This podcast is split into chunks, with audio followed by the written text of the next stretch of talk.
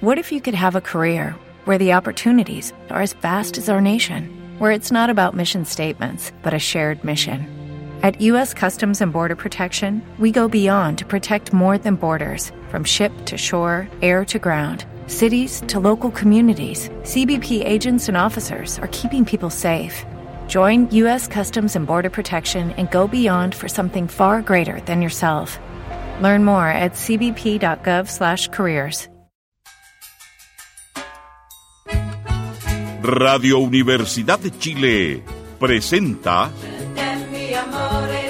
Sin Fronteras, un viaje sin límites por los hechos y acontecimientos de la política internacional, análisis, opinión y conversación sin muros ni fronteras. Conduce el periodista y analista internacional Pablo Jofré Leal, Sin Fronteras, en la radio que piensa. Buenas tardes, amigos y amigas auditores y auditoras de Radio Universidad de Chile en el 102.5 de la frecuencia modulada. Acá en Santiago de Chile, la capital del reino, día de calor, día de sofoco, día de indignación, de caminatas, de largas caminatas, eh, producto del cierre de la línea 1, 2 y 6 del metro de Santiago. Aquello que lo hemos padecido, que hemos caminado largas cuadras para llegar ya sea a nuestro hogar o en este caso al estudio de Radio Universidad de Chile, y a mí en el caso particular de, de mi persona, y me puse a pensar, bueno, ¿por qué está cerrada la línea uno del metro. Y pasé ahí al, a la estación Universidad de Chile, posteriormente pasé a, a de la, Moneda y cuando caminaba hacia Plaza Italia, Santa Lucía, no pasaba nada. La situación estaba en el exterior de, de las estaciones y con más bien público que expectante veía cómo eh, estas estaciones estaban copadas copadas de fuerzas policiales, guanacos, zorrillos, eh, buses para llevar a los detenidos, eh, automóviles, etcétera, etcétera, etcétera. Centenares de carabineros, centenares. Y en la mañana, en la mañana tuve el análisis semanal de noticias internacionales acá en Radio Universidad de Chile, y en la mañana, a las siete y media de la mañana, a lo menos medio centenar de policías acompañados de perros policiales eh, trasladándose por las distintas estaciones del metro. Es decir, carros, lanzaagua, zorrillos, automóviles, carabineros, fuerzas especiales y perros para reprimir las legítimas manifestaciones de la gente que ya cansada y aburridos como estamos de las alzas en el transporte, de las alzas en los servicios básicos, se anima a protestar, se anima a levantar la voz, se anima a decirle a la casta dirigente de este país, al empresariado, a los dueños del país, que ya no aguantamos más. Basta ya.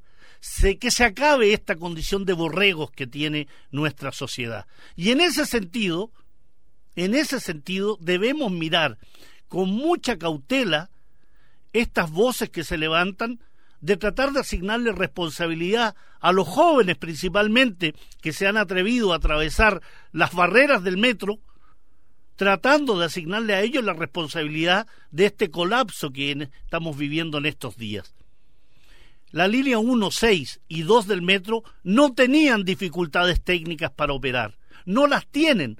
Esto simplemente es una jugada muy hábil, comunicacional, política, destinada a que el gobierno junto a los ejecutivos del metro traten de endilgar la responsabilidad de este colapso a aquellos que protestan. Así que mucho ojo, estimados auditores y auditoras, con a quién asignamos las responsabilidades. Las responsabilidades no son de aquellos que legítimamente se manifiestan en función de que no sigan abusando de nosotros, que no existan ministros que se burlen diciéndonos que nos levantemos de madrugada, que no se burlen de nosotros diciéndonos que 40 horas en realidad van a arruinar el país. Estamos cansados de que se burlen de nosotros porque el burlarse implica que nos tratan en forma indigna.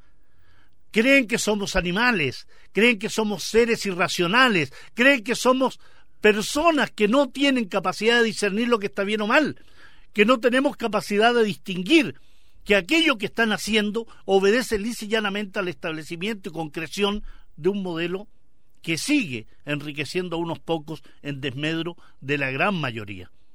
Pensiones, salarios, trabajos honorables, vías, calles, caminos, casas honorables, no palomeras. Son tantos los elementos que nos hacen decir que está bueno ya, estamos cansados ya, estamos agotados ya, que sigan pensando que somos llanamente corderos destinados al matadero. No más borreguismo.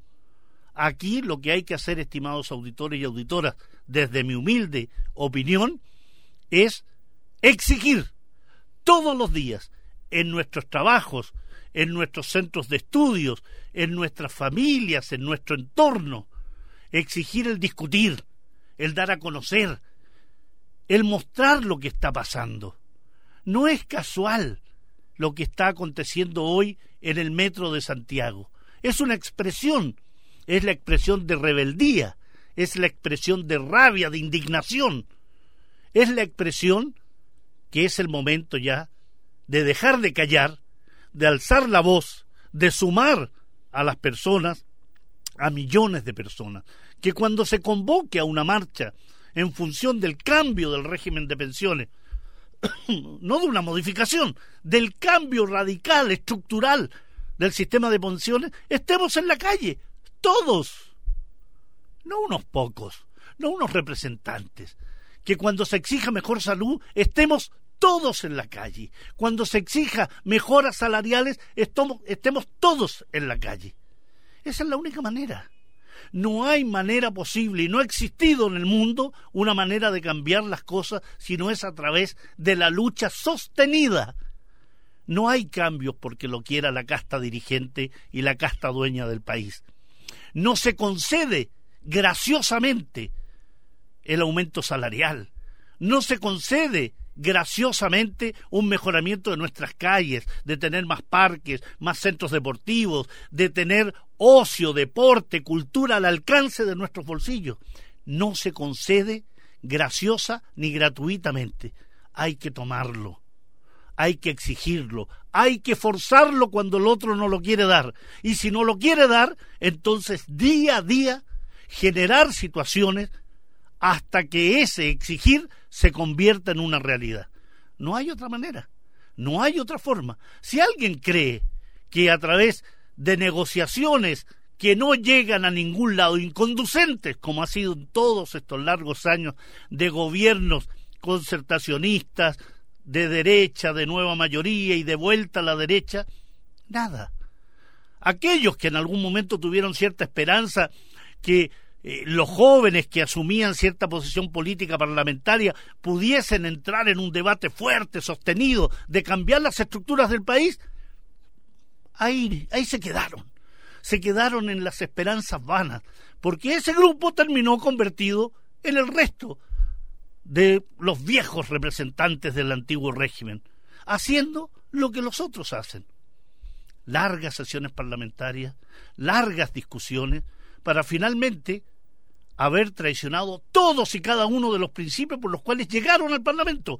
No hay reforma estructural del sistema de pensiones.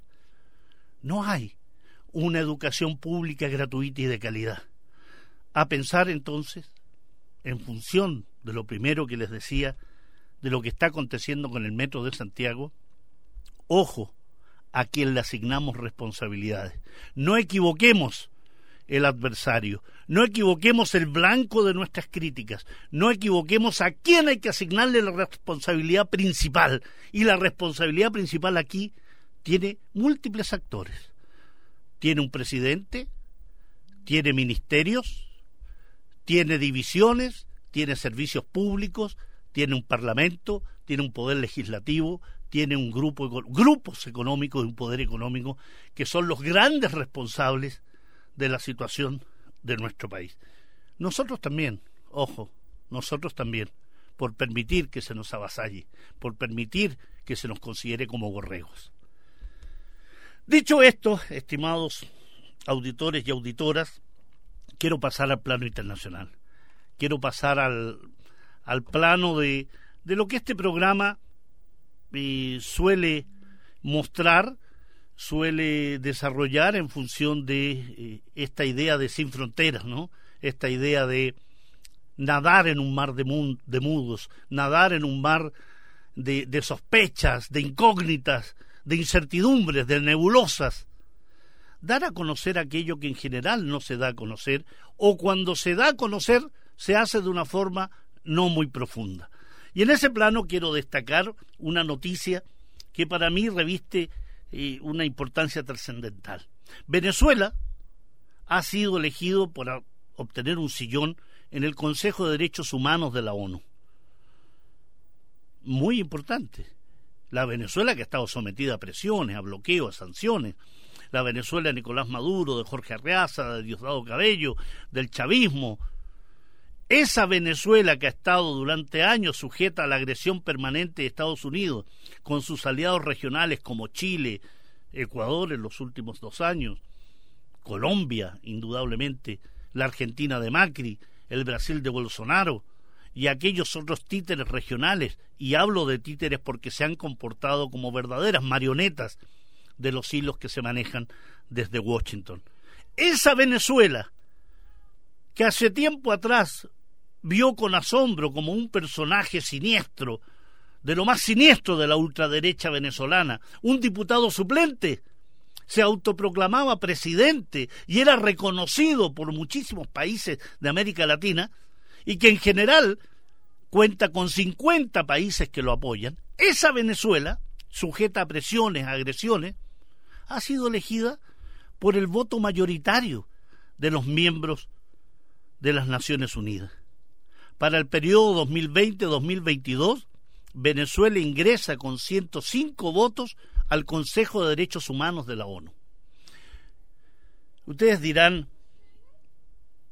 habrá recibido algunas críticas este ingreso, pero por supuesto, ¿cómo no va a recibir críticas? ¿Y cómo no va a recibir críticas de dos de los regímenes y de dos de las entidades más siniestras y más violatoria de los derechos humanos en el mundo como es el régimen estadounidense y el régimen sionista israelí. Saltaron de sus asientos reclamando, por ejemplo, Kelly Craft, el embajador de Estados Unidos ante la ONU, calificó la elección de una vergüenza para las Naciones Unidas y una tragedia para el pueblo venezolano. Kraft, esta embajadora, acusó a Venezuela de ser uno de los peores violadores de los derechos humanos y tildó de espantoso el ingreso de Venezuela en el órgano internacional. Por su parte, por si esto no fuera poco, el embajador de Israel ante la ONU, Danny Dannon, culpó al Consejo de Derechos Humanos de abandonar los derechos humanos y proteger a dictadores y crímenes de guerra. Estados Unidos e Israel es el lobo cuidando a las ovejas, ¿no? ¿Cómo puede ser que dos de los regímenes más violatorios de los derechos humanos en el mundo eh, se den maña para criticar a Venezuela? Si solo hacemos una pequeña línea respecto a las intervenciones, invasiones, agresiones y participaciones de Estados Unidos en golpes de Estado, intentos de golpe, guerras o apoyos a entidades para propiciar guerra, Irak, Afganistán, Palestina, Yemen, Corea del Norte, Venezuela, Chile del 73, Guatemala del 54, Uruguay, Argentina, Brasil. No hay país en el mundo que no haya tenido de una u otra forma la participación estadounidense propiciando golpes de Estado, intentonas de golpe, invasiones, agresiones, operaciones de falsa bandera, atentados para eliminar algún dirigente que le resultaba incómodo de Estados Unidos. Ese Estados Unidos pretende hablar de respeto a los derechos humanos. O este Israel, que hace 71 años, cuando fue creada artificialmente el año 1948, ha generado una política de exterminio, de ocupación, de colonización de Palestina, agravada en los últimos años con crímenes diarios, cotidianos, crónicos contra el pueblo palestino, con la creación de un muro de 720 kilómetros que secciona a Cisjordania, con cientos de checkpoints, de puntos de control, donde se impide el libre desplazamiento de la población palestina donde se impide el retorno de millones de refugiados palestinos, donde se demuelen casas día a día en forma perversa, porque el régimen israelí deja que la casa del palestino se construya, se habite y de madrugada, como un criminal, ingresa con soldados y con maquinaria pesada para destruir y demoler esa vivienda.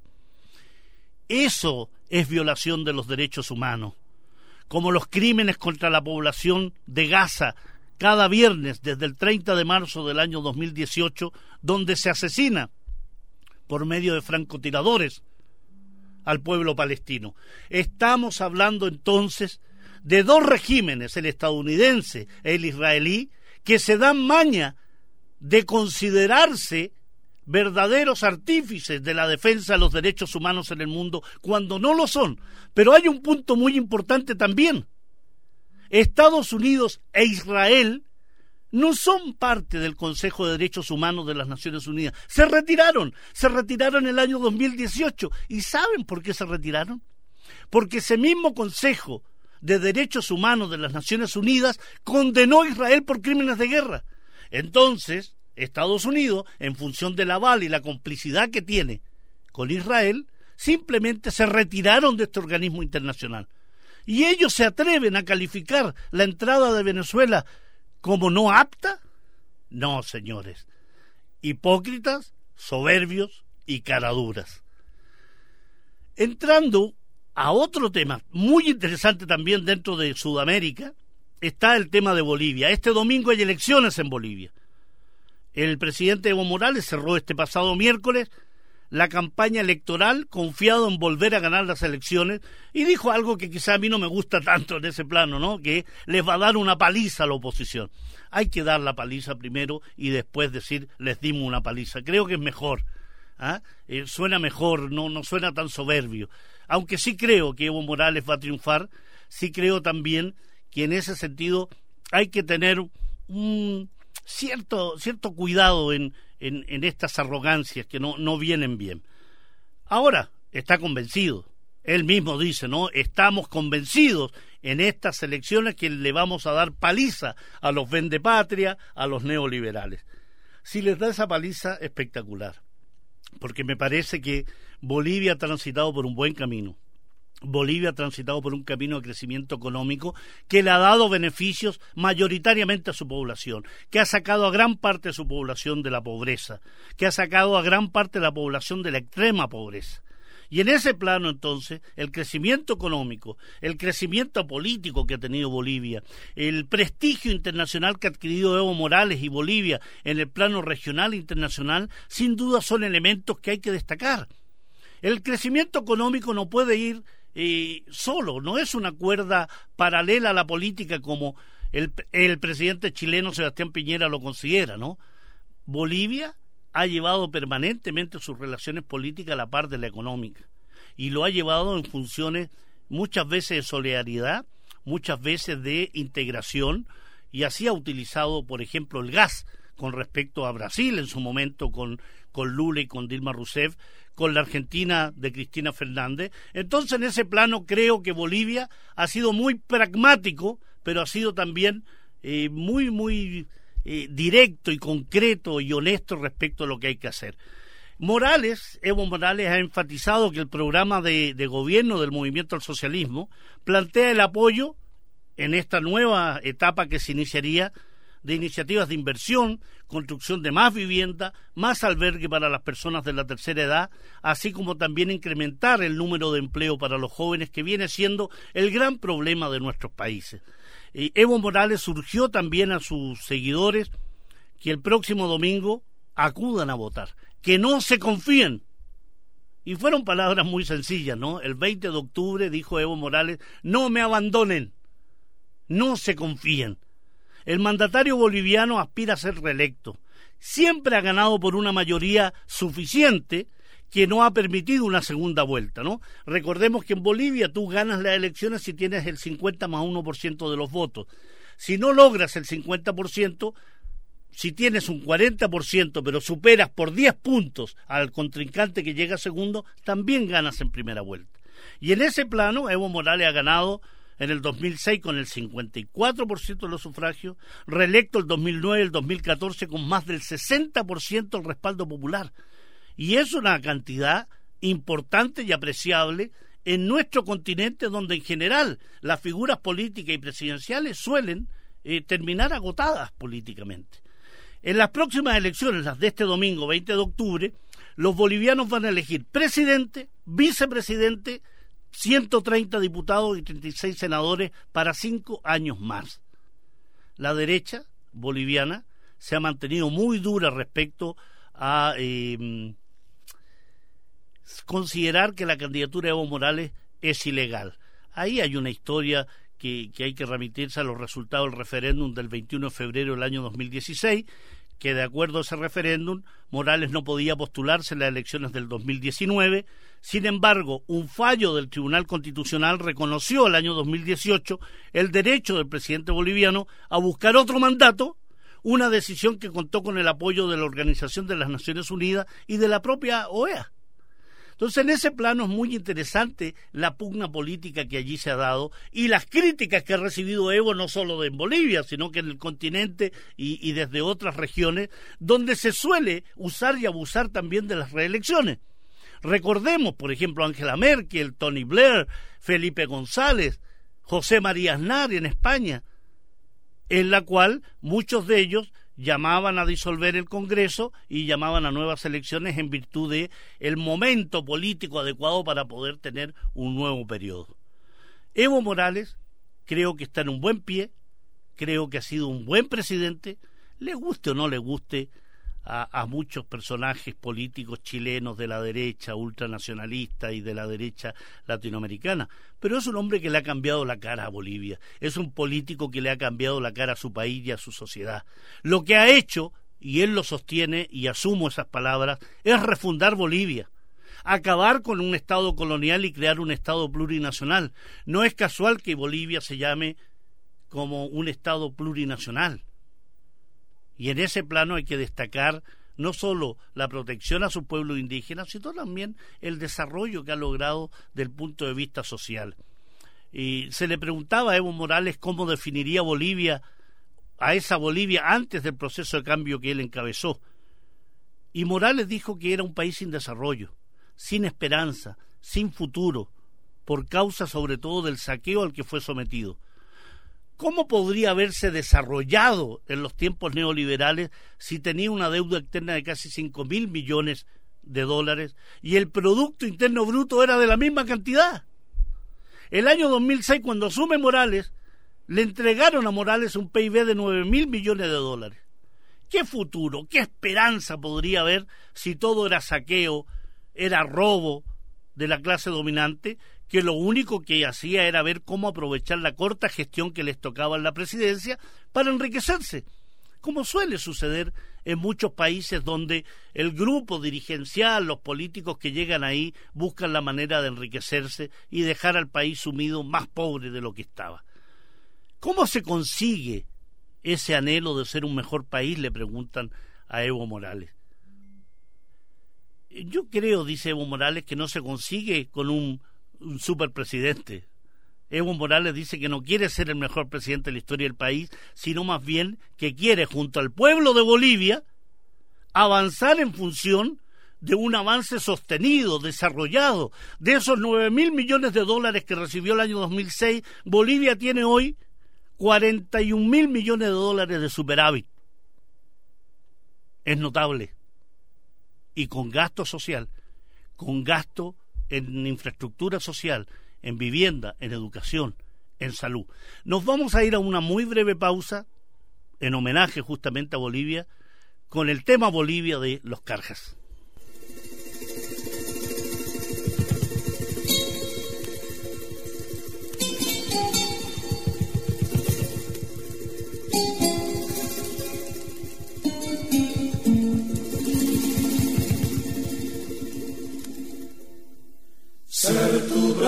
Bravura, ser la fuerza y juventud.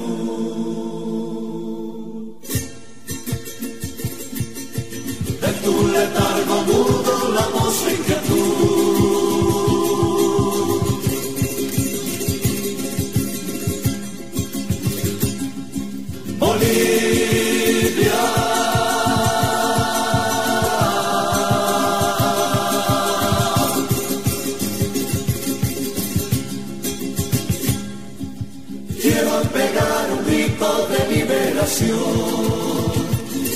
Después de siglo y medio de humillación,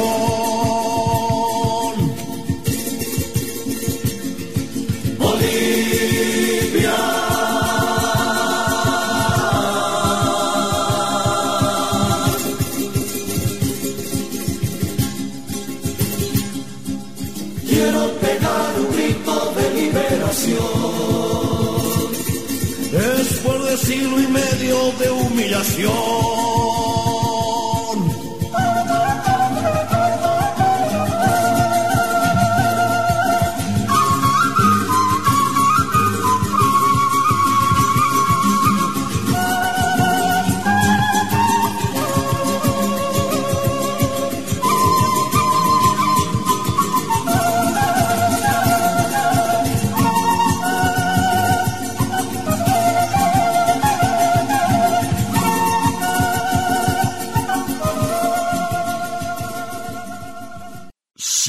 Fronteras. Un viaje sin límites por los hechos y acontecimientos de la política internacional. Los Carjas, Bolivia, tema emblemático de este grupo boliviano de envergadura, de fama internacional, un tema hermoso que da cuenta de, la cultura, de la cultura predominantemente indígena de, de este vecino del norte, de nuestro vecino eh, boliviano.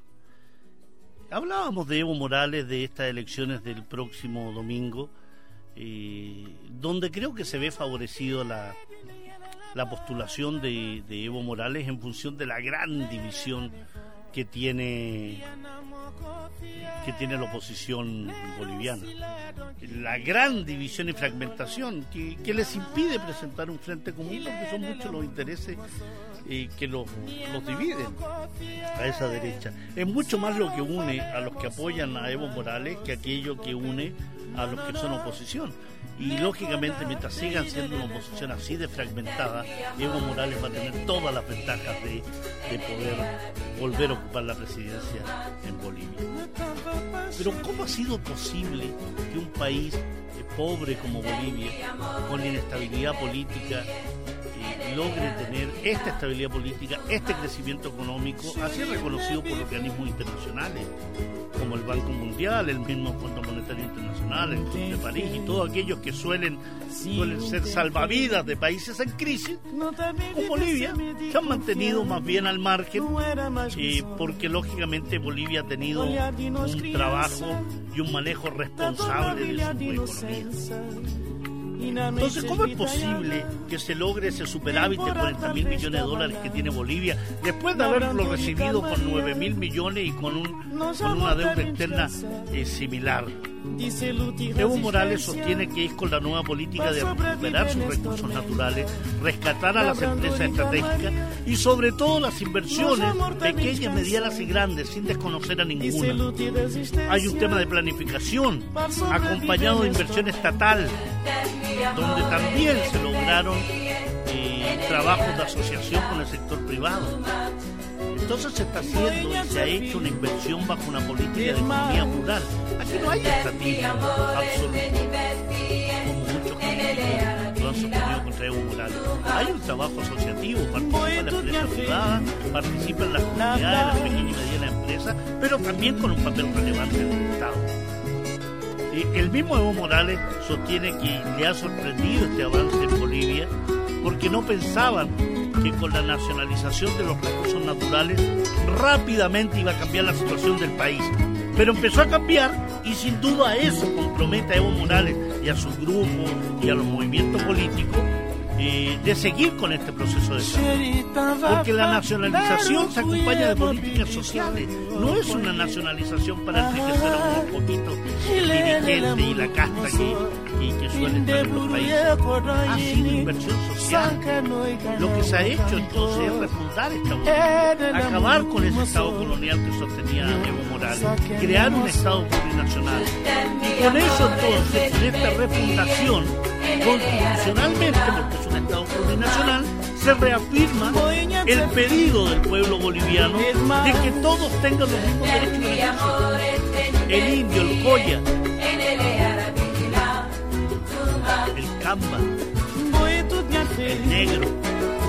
los habitantes de Bolivia, todos el sector más abandonado indudablemente en la historia boliviana era el movimiento indígena y las mujeres y ha tenido un tremendo avance en ese plano. En materia social el mayor logro ha sido la redistribución de la riqueza, no el chorreo. No esa política del chorreo que tanto le gusta a uno, la redistribución de la riqueza. Antes no habían programas sociales, menos programas productivos, aunque para el sector privado hasta había leyes e incluso un sistema llamado hospitales de empresas. Lo que entendía Evo Morales era que las empresas privadas estaban enfermas y que había que hacerlas curar y veía que se sacaban créditos y créditos del Estado para donar a esos grandes empresarios. Se parece mucho a lo que se hace acá cuando un empresario de esos grandotes está en problema, ¿no? Va el Estado y acude en su ayuda. Le rebaja intereses, le, le produce y le genera perdonazos. En cambio, al, al contribuyente, al pobre y desgraciado contribuyente, sin duda, palo con él pero al gran empresario, protección, que no pague eh, grandes patentes comerciales, en COSUD, los retail, que no paguen grandes contribuciones teniendo miles y miles de hectáreas. Hoy en Bolivia hay redistribución de riqueza con bonos, con rentas, para lo que se considera y se llaman los hermanos y hermanas más humildes pero también hay programas productivos donde el Estado garantiza un 70, un 80% de inversión y el responsable o beneficiario aporta el 20% o el 30%.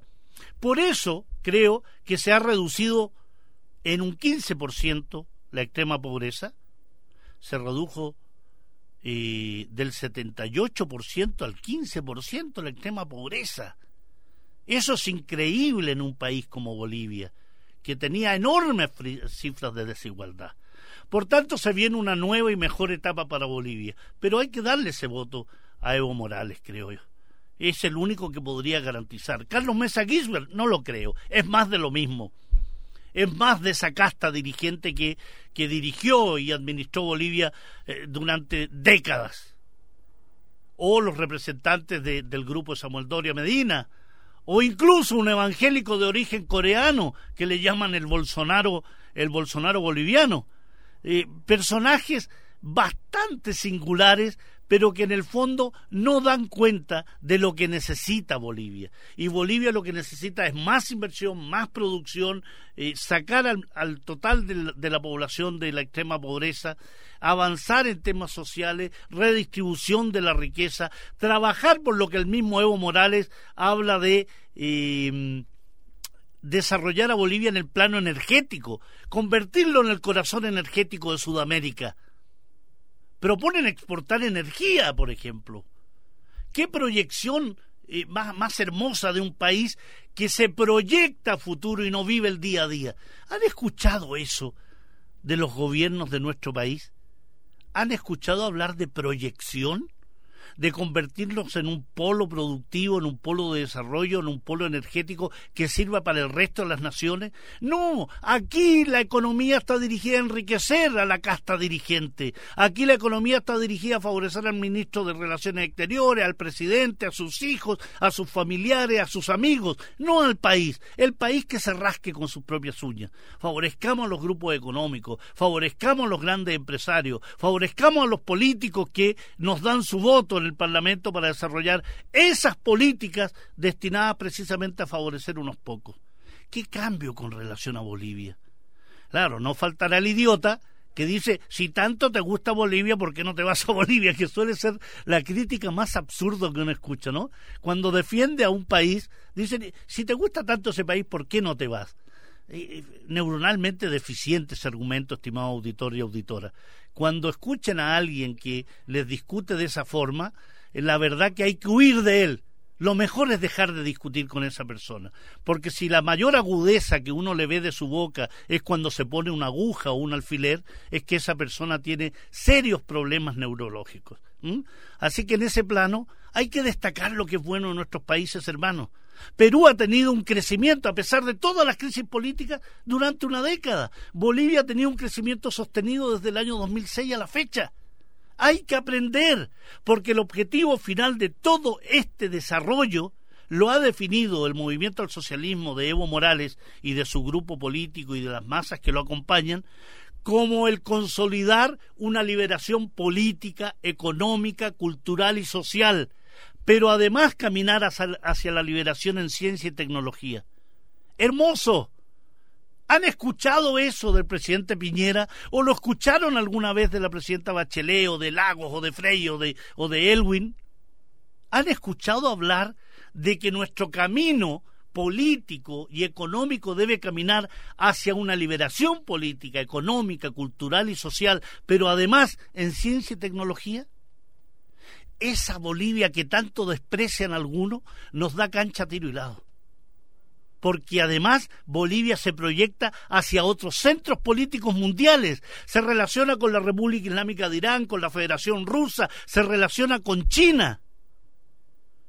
Bolivia no le hace caso a los mandatos de Estados Unidos, no se reúne con Mike Pompeo como lo hace Sebastián Piñera, que le ordena Mike Pompeo a Piñera de que no tenga relaciones con Rusia y con China. No, Bolivia desarrolla soberanamente sus relaciones internacionales y tiene una mirada integradora con el mundo. No está sujeta su soberanía a los deseos de Washington. Así que en ese plano, sin duda, hay que destacar estos años de gobierno de Evo Morales y en un plano muy personal, en un plano absolutamente de quien está analizando esta situación en las próximas elecciones del, de este domingo, creo y vería con muy buenos ojos que Evo Morales, que el MAS, que el grupo político, económico, social, cultural que ha dirigido Bolivia en los últimos años, siga haciéndolo porque le ha hecho bien a Bolivia. Dejen que el resto del mundo ladre, dejen que la ultraderecha, los ultranacionalistas y chauvinistas chilenos ladren como perritos abandonados. Mientras Bolivia siga desarrollándose, lo está haciendo bien Evo Morales. Quien nos lo está haciendo muy bien es eh, España, su casta política, Pedro Sánchez y el Partido Socialista Obrero Español. No lo está haciendo bien.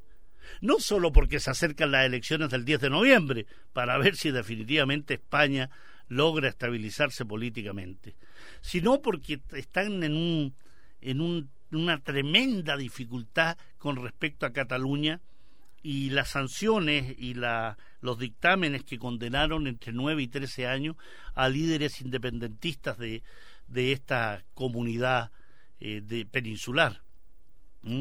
Lo que llaman el proceso en catalán, ¿no?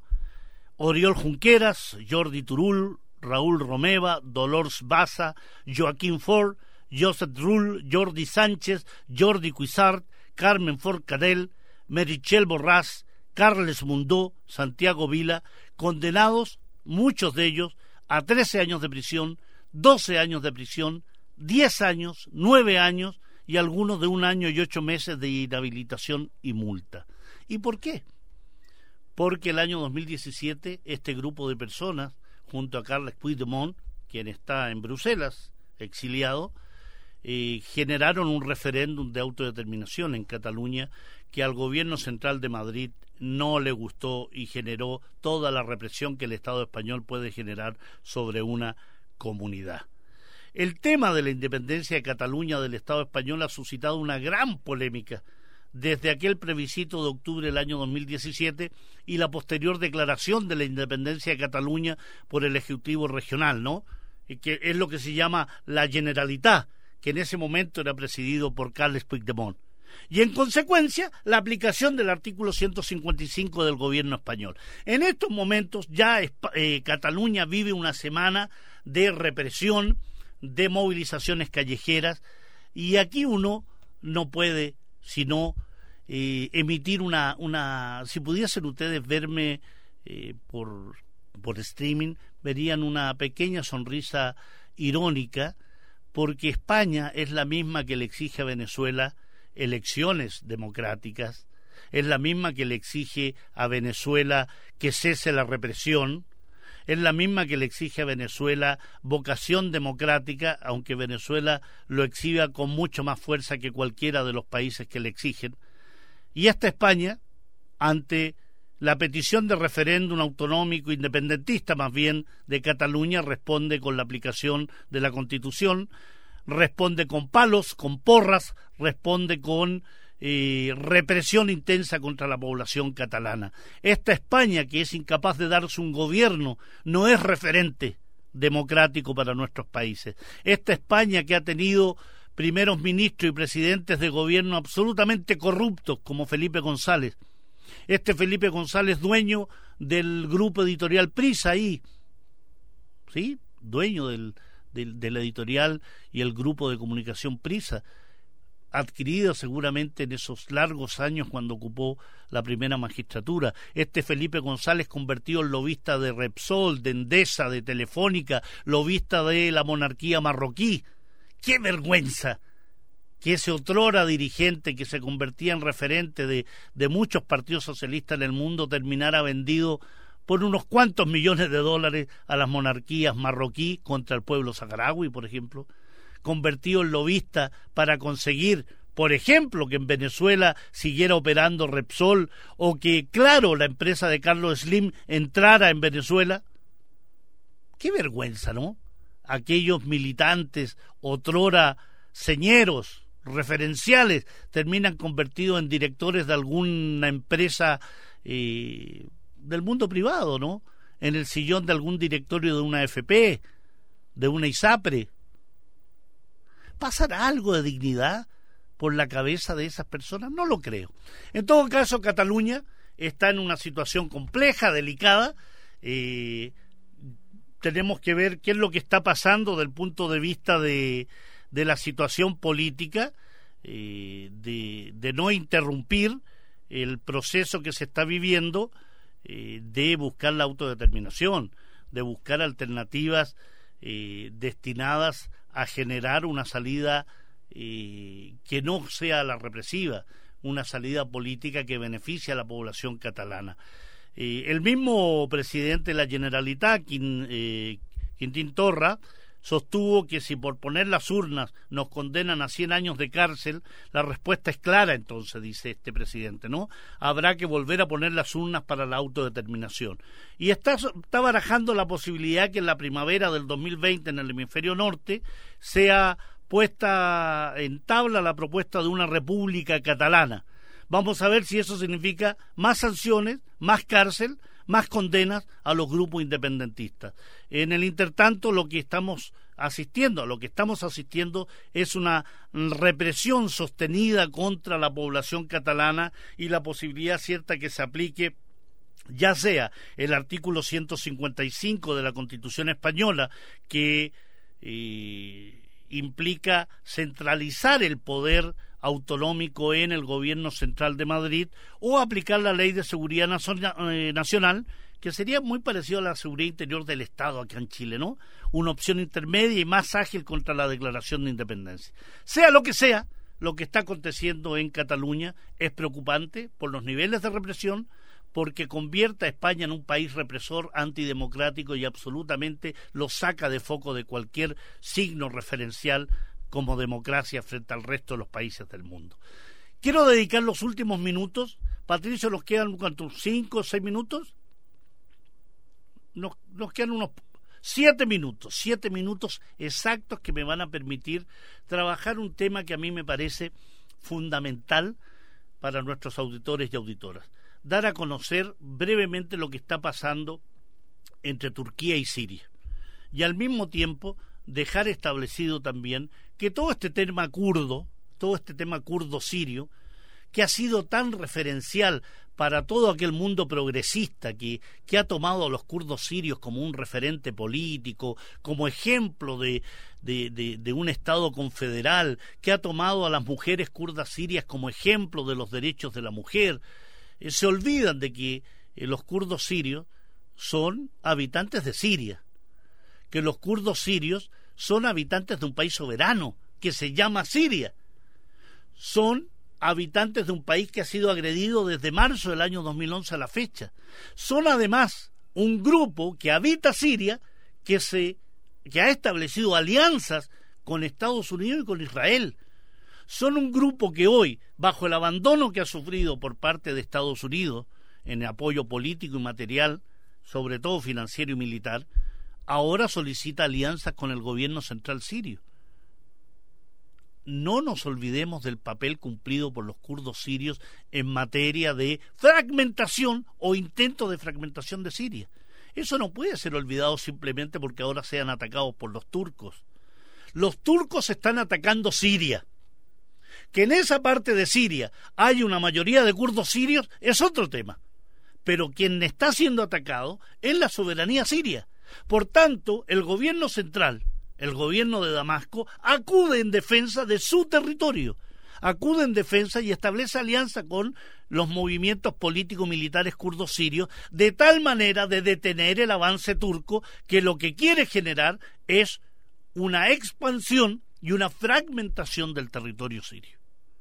Recep Tayyip Erdogan, este primer ministro turco, sostuvo que se va a reanudar los ataques contra Siria porque se supone que generaron una tregua entre Estados Unidos y Turquía. O sea, fíjense lo surrealista. Turquía y Estados Unidos generan una tregua para no seguir combatiendo en Siria. Las tropas turcas invasoras se reúnen con las tropas invasoras norteamericanas y establecen una tregua para no seguir luchando contra las milicias kurdas sirias ni el ejército sirio en territorio sirio. O sea, es inconcebible, pero es parte de esta hipocresía, de esta soberbia, de este doble rasero que tiene Estados Unidos respecto a andar negociando paz cuando lo que está haciendo es lisa y llanamente invadir, agredir y asesinar. En declaraciones a la prensa, Recep Tayyip Erdogan enfatizó que las milicias kurdas deben retirarse del noroeste de Siria, como estaba previsto en el acuerdo de la tregua alcanzada el jueves con Estados Unidos. ¿Por qué se van a retirar los kurdos sirios del territorio que ocupan? ¿Porque lo desea Turquía y Estados Unidos? El que define eso es lisianamente el pueblo kurdo sirio contra el gobierno central sirio. Lo que quieren ellos es que los kurdos se retiren a la zona segura que Turquía y Estados Unidos quieren crear en la zona, para dominar y crear de esa forma una zona de exclusión aérea que les permita, por ejemplo, atacar a toda aeronave siria que transite por el lugar. Estamos hablando entonces de una ofensiva militar que debe ser detenida y está siendo detenida precisamente por el Ejército Nacional Sirio y eso es fundamental, valioso, muy positivo. Están hablando también de una creación de zona segura con el presidente de Rusia, Vladimir Putin. Se van a reunir el 22 de octubre en la ciudad rusa de, de Sochi. Pero ojo con esto, recordemos que Turquía Rusia y la República Islámica de Irán son garantes y son negociadores y son mediadores para la paz en Siria. Por tanto, lo que uno espera es que la República Islámica de Irán y la Federación Rusa establezcan presiones contra Turquía para retirarse definitivamente de Siria. Eso es lo que tienen que hacer. Los propios sirios han tachado de muy vago el acuerdo de Estados Unidos-Turquía sobre un alto al fuego. Y más bien lo que han denunciado es que se trata de un plan de ocupación de Turquía sobre el territorio sirio. El anunciado acuerdo turco-Estados Unidos sobre el alto al fuego no solo es vago, sino que lo que está claramente establecido ahí es que se está tratando de implementar una pausa, un recreo, una suerte de reacomodo de fuerzas para poder penetrar con mayor ímpetu y con mayor fuerza y mayores niveles de penetración en territorio sirio. Se está combatiendo desde Kobane hasta Ras hasta Inisa, Manbib, toda la zona norte de Siria. Es importante dar cuenta que aquí se trata de elementos centrales de intervención sobre la soberanía de un país. Se trata de agresiones, se trata de uso ilegal de la fuerza por parte de naciones agresoras contra un país soberano. Se trata de la necesidad de poder establecer de un, de un modo suficientemente potente que se logre un proceso de negociación, se, no, se logre un proceso de paz en la zona donde turcos, rusos, iraníes, que son los mediadores y negociadores en este plan, puedan establecer un convenio, una negociación, un acuerdo, un cese al fuego que permita el retiro de Turquía de la zona norte de Siria, el establecimiento de una zona autónoma suficientemente pacífica para los kurdos sirios y sobre todo que en esa zona cese definitivamente la agresión extranjera contra el pueblo sirio, contra el gobierno sirio. Estimados amigos y amigas, será hasta la próxima semana en Sin Fronteras, aquí en Radio Universidad de Chile. Radio Universidad de Chile presentó Sin Fronteras, un viaje sin límites por los hechos y acontecimientos de la política internacional, análisis, opinión y conversación sin muros ni fronteras. Conduce el periodista y analista internacional Pablo Jofré Leal, sin fronteras, en la radio que piensa.